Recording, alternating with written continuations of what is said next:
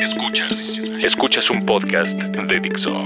Escuchas a Luis García. El diván del doctor García. por Dixo, la productora de podcast más importante en habla hispana.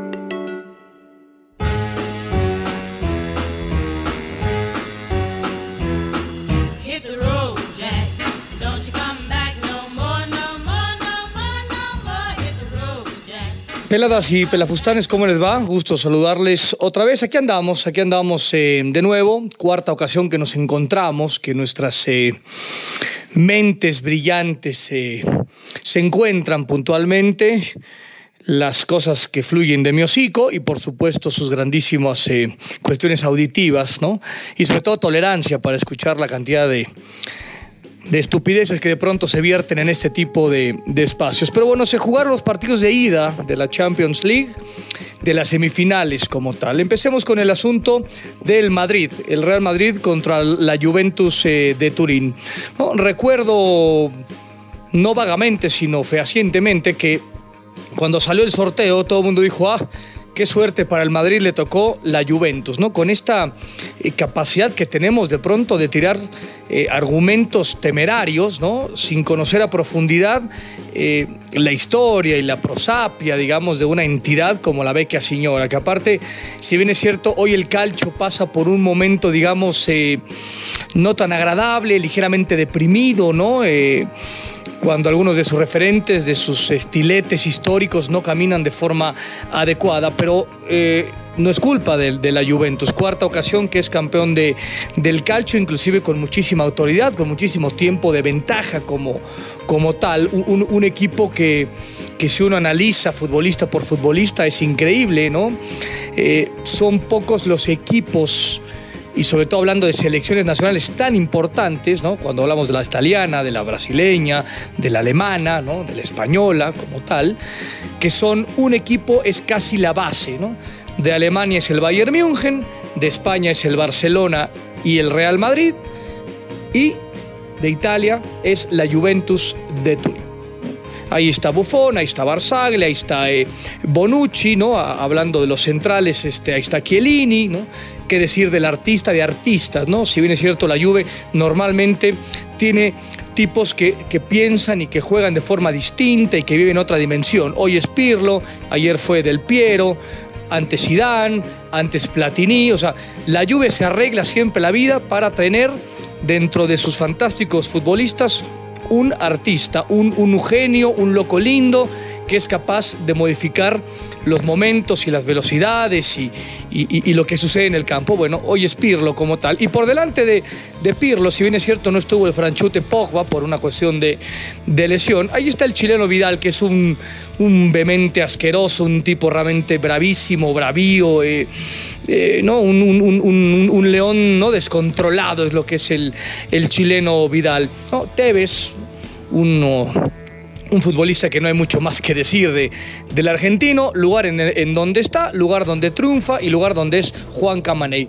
Podrá o no gustar, podrá o no incordiar sus maneras fuera de la cancha, pero eh, Tevez el Apache, ¿no? Como dicen por ahí, este güey en mi equipo siempre, punto y final. Y adelante una, una dupla, ¿no? Una, una posibilidad de, de Morata, ¿no? y si no es Morata es Llorente. Entonces, si hablamos, digamos, de- del once titular de, de la Juventus, me, me parecía realmente una falta de respeto terrible que cuando sale el sorteo eh, diga, ¿no? El Madrid está en la final como tal. Es cierto, la, la- la eliminatoria está muy abierta, es, es dos por uno, sin lugar a dudas, ¿no? Eh, pero la Juve me- me- merece un, un- un respeto, insisto, por su prosapia, por su historia, por su jerarquía, por sus títulos y por su actualidad, ¿no? Porque de pronto hay algunos equipos que como el Cid campeador están muertos, pero nadie los dice y nada más los avientan arriba del caballo, pues como para asustar. No, la Juve tiene un pasado glorioso y tiene una actualidad y un, y un presente eh, sumamente poderoso. Eso sin lugar a dudas. El partido se, se decantó de forma eh, no extraña, sino de altas y bajas. La Juve empieza a mandar en el, partido y de pronto el, Real Madrid, que es, un equipo también con esta capacidad de rebelión, de, de- revolución, de, reinvención permanente de la mano de Carleto Ancelotti, que, el tipo ha logrado eh, eh, equilibrar perfectamente el, recurso humano, la relación con el recurso humano y la estrategia como tal. Si bien es cierto, no podemos hablar de un Kasparov ¿no? como un estratega, es un tipo sumamente lúcido. Hay dos posiciones que me llamaron la atención hablando de lo que pasó eh, entre el Madrid y la Juventus. El hecho de Sergio Ramos, que fue sumamente criticado, si bien es cierto no tuvo un buen partido jugando como un, un mediocampista, un medio de contención. Pero de pronto otra vez tenemos flaca memoria. El Atlético de Madrid, ¿no? que tenía de hijo al Real Madrid, se encontró con el Némesis ¿no? y rompió realmente una paternidad del Real Madrid cuando puso a Ramos de medio de contención. Ante la lesión de Modric, la solución de Carleto Ancelotti fue voy a poner a Sergio Ramos de medio de contención. Y el partido le resultó, porque jugó un partidazo Sergio Ramos y a final de cuentas el Real Madrid pasa a la siguiente ronda. Van contra la Juve. Modric no es elegible como tal. Está el brasileño Silva, que me parece va caminando poco a poco, era muy aventurado. Y estaba el asunto de Kedira, que está totalmente ya desguanzado, está totalmente atrasado, está desfasado de lo que es eh, hoy el Real Madrid. Automáticamente me parece que Ancelotti, que vive mucho más cercano a la sensatez que a la locura, dice, aviento a Ramos otra vez de contención. Tuvo un mal partido, sin lugar a dudas que tuvo un mal, eh, un mal partido, pero eso a crucificar a Ancelotti y a Ramos porque volvieron a ponerlo como medio de contención, otra vez me parece realmente extraño. El otro movimiento que me pareció de ajedrez fantástico, ya hablábamos de Kasparov y Karpov, fue el tema de Isco. También es cierto que el- el- el ingreso de Isco en la alineación titular junto con Gareth Bale y Cristiano Ronaldo fue un mensaje brutal para Javier Hernández. Eh, En el hecho de decir, vienes siendo titular, tienes cuatro partidos de titular, has metido gol, has sido asistente de gol, pero viene un partido crucial y no confío plenamente en ti. Penosamente, esa es la realidad como tal. O sea, Ancelotti con eh, habiendo reconocido que se equivocó al no utilizar más a Javier Hernández en el, en el pasado eh, reciente, viene un momento crucial, que insisto, semifinal de la Champions League, partido de visita en una cancha bravísima como es, eh, como es Turín, ¿no? como es Torino como tal, como se dice en piamontés. Turín en el castellano, Torino en piamontés. Ay, no manejando un, no soy un pinche políglota de la puta madre. Pero bueno, a final de cuentas es un mensaje bravo, ¿no? Porque le dice, vienes jugando bien, pero en un partido crucial, por más que esté un hueco ahí, porque Benzema ni siquiera viajó el francés, lo manda a la banca, lo siento otra vez a Javier Hernández. Insisto, es, es, un, es un mensaje lapidario, ¿no? pensando en todo esto que se ha hablado, que si se queda, que si no se queda, que si se extiende el préstamo, que si lo compra definitivamente, que si la decisión es de Hernández de quedarse o no. Aquí hay un mensaje brutal, brutal de la dirección técnica del Real Madrid hacia Javier Hernández diciendo, siempre serás un buen suplente, pero difícilmente te voy a considerar como un futbolista de élite dentro del Real Madrid por lo menos. ¿no? Eso así como, es así como yo lo entiendo. Eh, otra vez, no soy dueño de la verdad absoluta, sé un chingo de este deporte, sé muchísimo de fútbol, soy un dios del fútbol, pero no poseo la verdad absoluta. Ese es desde mi lugar, desde mi diván, que le está rompiendo en el podcast, puntualmente lo que pienso. ¿no? Insisto, es un mensaje claro y contundente a la cabeza y a la nuca de Javier Hernández en ojo pensando en el futuro, ¿no? En este, en este verano. Pero bueno, el movimiento le sale muy bien, porque si bien es cierto, los primeros minutos de la Juventus de Turín fueron avas- avasallantes y tenían la pelota. El gol que hace Morata, que es empujar la pelota, viene precedido de 25 toques, todo generado, insisto, por el artista de Pirlo. O sea, la jugada del gol. Eh, no los últimos tres o cuatro toques, no el remate de Tevez y la parte cuando empuja la pelota eh, Morata. Toda la generación previa de la jugada del gol es, es una obra de arte, ¿no? Punto y final. Que la rúbrica se la pone Morata, pero a final de cuentas el, el creador, ¿no? El, el- el- arquitecto, el pensante, el ingeniero de toda la situación, por supuesto, otra vez que no, si no es Pirlo. Pero insisto, regresamos al tema de Isco. El Madrid toma totalmente dominio del partido a partir del minuto 10 o 15 del primer tiempo y el mejor futbolista dentro de la cancha era Isco. O sea, por lo cual Ancelotti otra vez nos estaba manifestando la grandísima capacidad que tiene para identificar quién y cuándo, ¿no? Y en dónde tiene que jugar Juanito Pérez o Albertito. Hablo de los, digamos, de los satélites, ¿no? Los titulares juegan siempre. Ahí no hay ni duda, eh, ni duda alguna, ¿no? En, en ese sentido. Pero bueno, perdón, he tosido porque estaba yo este, sumamente furibundo en mi análisis puntual de este partido. Se vienen las circunstancias en donde hay un penal, en donde Carvajal se equivoca. no se equivoca por pegarle, porque no le pega a Tevez, se equivoca por estirar la pierna derecha. Este concepto, ¿no? Me recuerda a Miguel Mejía Barón en las épocas de, de los Pumas, que tiene un concepto es sigue corriendo, ¿no? O sea, sigue correteando al rival, aunque te rebase. Tevez rebasa a Carvajal y de pronto Carvajal, en vez de seguir corriendo e intentar alcanzarlo, porque ya, ya lo había aventado hacia la izquierda, estira la pierna derecha. Y el hábito, como está exactamente atrás, no tiene un buen margen de, de maniobra, no se pone en una buena posición para observar que no hay patada, marca penal y viene el 2 por 1 de Tevez. Entonces, después de este 2 por 1 circunstancial, porque fue una corretiza de Tevez, un contraataque de, de 60 metros que él lleva, este, conduce, le comete en penal y termina tirando el penal como Dios, parecería ser que toda la estrategia del Madrid fue equivocada. Es una mentira total, porque el, el Madrid vuelve a tomar totalmente control. Ancelotti se da cuenta que necesita un centro delantero, un tipo referente que, que tenga de alguna forma una, una conexión más adelante con Bale y con Cristiano. Isco la tenía, pero por detrás, como el mediocampista. Y entonces avienta Hernández. Y de pronto uno escucha estas opiniones diversas, ¿no? Eh, la de Jorge Valdano diciendo que lo hizo todo bien Hernández. Yo en este caso difiero del maestro eh, Valdano. A mí me da la impresión que Hernández entra a 1500 kilómetros por hora. Entiendo que Javier Hernández posee una natural electricidad para jugar a la pelota, que es sensacional, que, que contagia, ¿no? Que contamina al rival y que, y que, y que al compañero lo hace eh, prenderse e intentar eh, subir los decibeles. Pero de pronto parecía canica en basinica.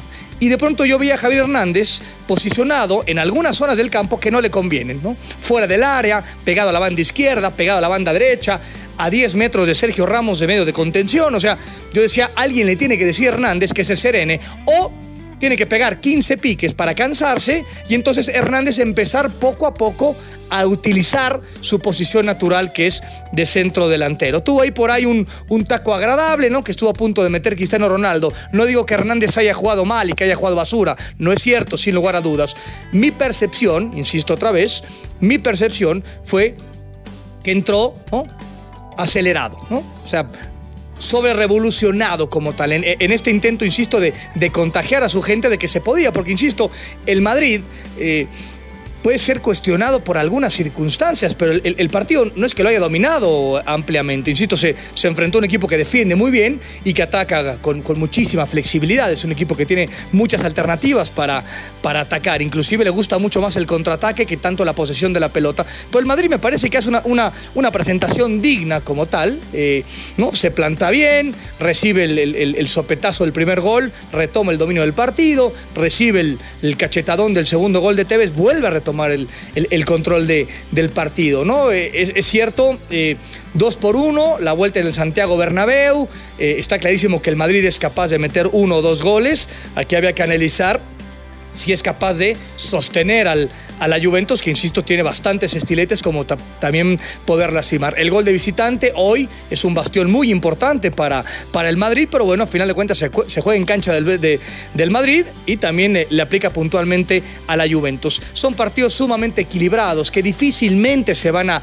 a detonar o se van a romper o va a haber goleadas eh, brutales. Son partidos que se llevan bajo una franja de muchísima tensión, de muchísima eh, presión. O sea, fue, un partido realmente, insisto, eh, glorioso, maravilloso, con dos estilos, dos formas. Y yo celebro el triunfo de la Juventus. Y no porque odie al Real Madrid, porque me parece una estupidez. Yo disfruto muchísimo ver eh, a Cristiano y a Gareth Bale y qué decir de Tony Cross, que me parece otro de los asquerosos y pintores artistas que tiene este, ese fútbol y que no le damos tanta dimensión. Tony Cross me parece que también juega en otra dimensión. El Madrid es, es fantástico, es elegante, es una, es una delicia verlo jugar. Pero yo hoy celebro el, el triunfo parcial de la Juventus en el hecho porque fue sumamente demeritado. Y a la vecchia señora, maldita sea, no se le puede demeritar nunca de los nunca. Escuchas Escuchas a el diván del doctor García. Dixo.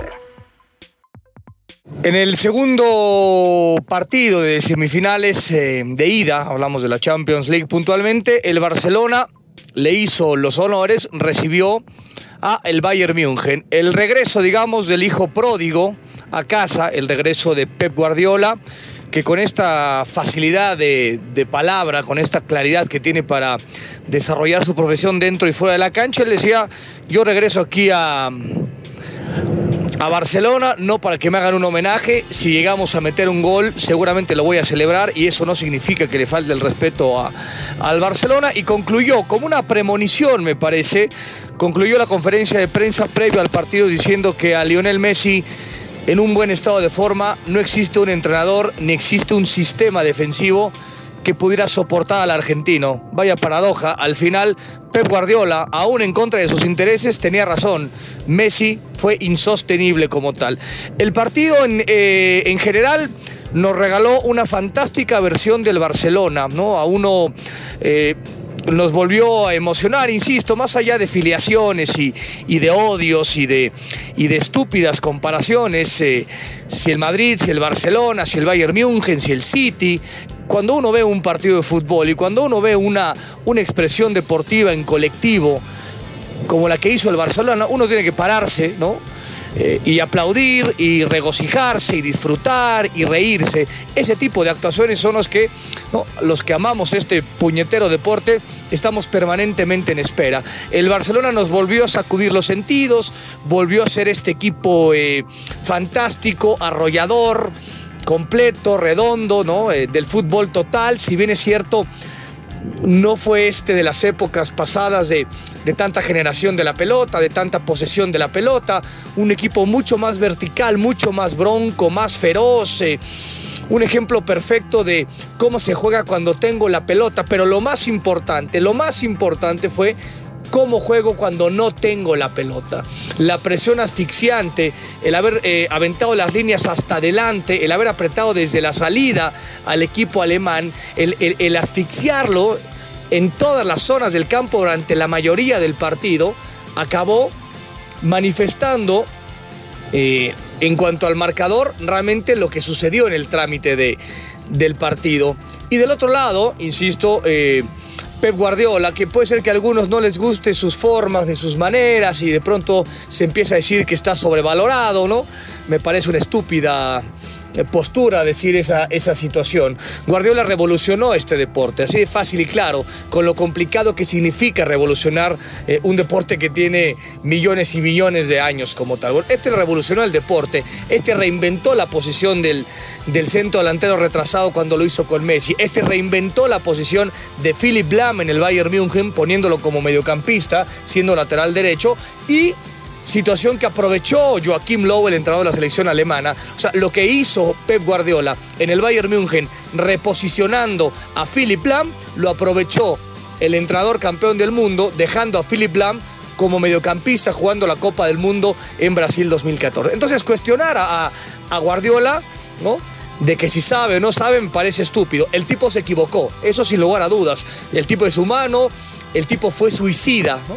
La postura de, del, del Bayern München al enfrentar al Barcelona, y estoy cierto que Guardiola desde ningún punto de vista demeritó al rival que iba a enfrentar, pero su postura fue totalmente suicida. Desde el minuto uno el partido se volvió norte-sur, partido muy largo, muy extendido, en donde físicamente inclusive los alemanes, vaya paradoja, los alemanes eran totalmente superados. Cualquier arrancón de Neymar, cualquier arrancón de, de Rakitic, cualquier eh, arrancón de Suárez, qué decir lo de Leo Messi, acababa lastimando la última zona del Bayern München. Inclusive tuvo que reacomodar también la posición de, de, su, última, de su última línea. Rafinha, el brasileño que empezó jugando como lateral izquierdo, se da cuenta Pep Guardiola que el equipo está sufriendo y lo coloca ahí en su posición natural como lateral por derecha. Es decir, o sea, eh, Pep Guardiola se dio cuenta que su postura o su propuesta temeraria le iba a acabar explotando en las manos. Ajusta de forma interesante. El partido segundo tiempo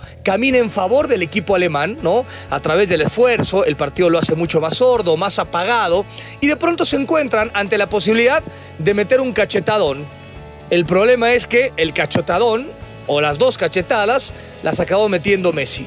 El segundo gol, por supuesto, es es una obra maestra, es una obra de arte, es, eh, es una cosa de locos, ¿no? Eh, este, este, argentino es un maldito extraterrestre que, que, es capaz de llevarnos a otra dimensión, ¿no? Sin lugar a dudas. Y otra vez insisto, disfrutemos el arte de- del argentino, disfrutemos la- las locuras que nos regala eh, Leo Messi. Dejemos de estar comparando burdamente que si está, que es mejor que Maradona, que no, que si está a la altura de Pelé, que si no, que si es mejor que Cristiano o que no. A final de cuentas, ninguno se minimiza a ninguno, al revés, todos se maximizan. E insisto, lo que hace ayer eh, Leo Messi, que aparte es increíble, porque el segundo gol. Es esta joya arquitectónica desde cualquier eh, concepción de, del ingenio, del talento, de la velocidad, de, de la irreverencia, ¿no? Eh, este gesto técnico de picarle la pelota a, a Neuer por encima del hombro derecho para que el portero alemán no tenga ni posibilidad de meter los brazos, ¿no? a este todopoderoso de Manolito eh, Neuer. El segundo gol que hace Messi medianamente nubla el primero. Y el primero es una joya también increíble, un remate de, de pata zurda que en, el último instante jala la pierna o, o acomoda el tobillo izquierdo para no mandar la pelota a segundo poste, sino hacerlo al primero. Insisto, cuando, eh, cuando uno ve jugar a, a Messi, ¿no? Cuando uno lo ve expresarse a estos niveles, en este tipo de instancias, porque lo decíamos durante la transmisión, el Barcelona está atropellando al Bayern München, punto y final. No está atropellando al Getafe, ¿no? ni al Eibar, ¿no? ni a cualquier equipo eh, pitero al cual Barcelona se enfrenta con suma frecuencia.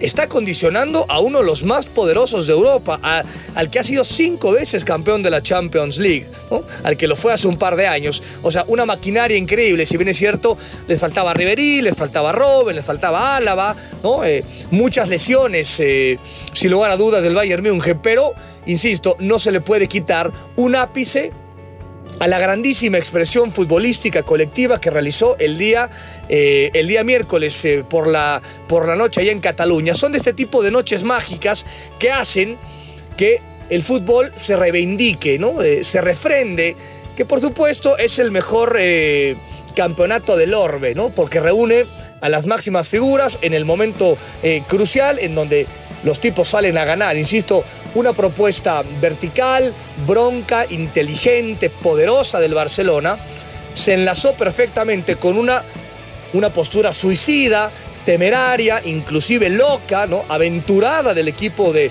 del Bayern Múnich, que cuando recibió las, las dos cachetadas de Leo Messi, dos cachetadas artísticas, por supuesto, siguió buscando el partido.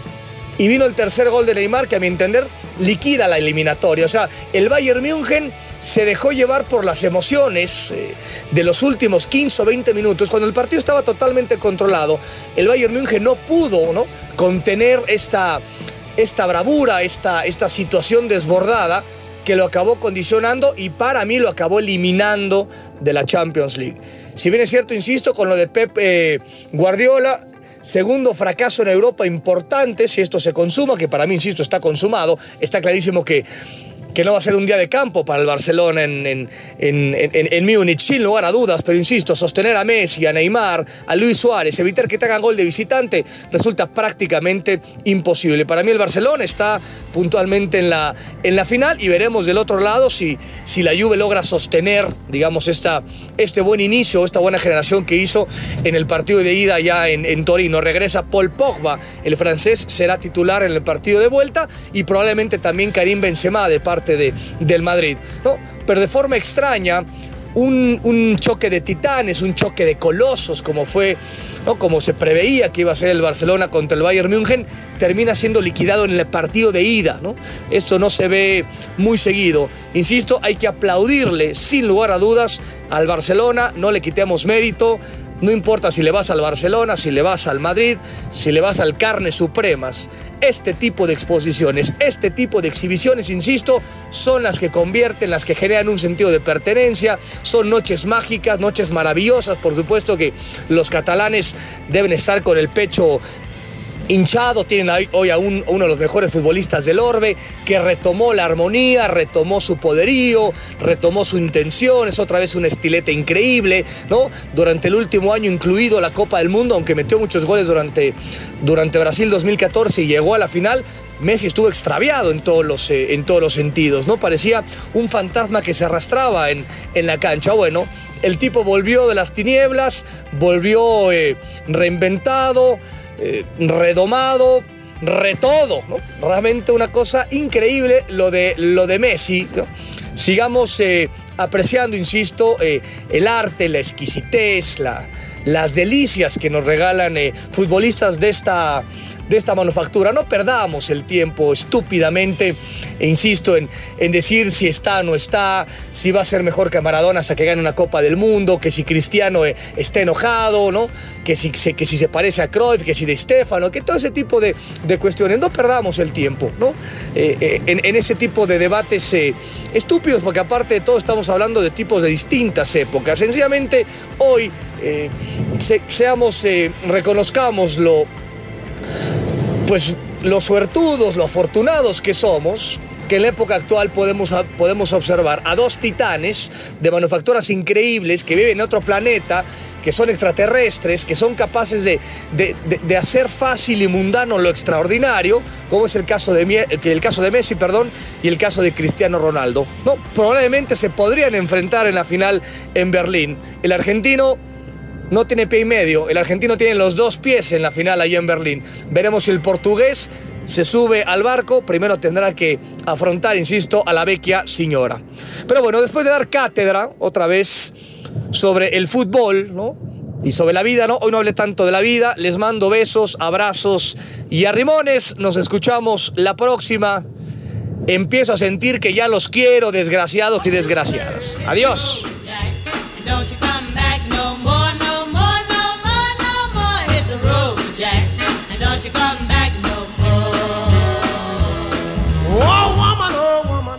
Dixo presentó Luis García, el diván del doctor García. El diseño de audio de esta producción estuvo a cargo de Carlos Ruiz.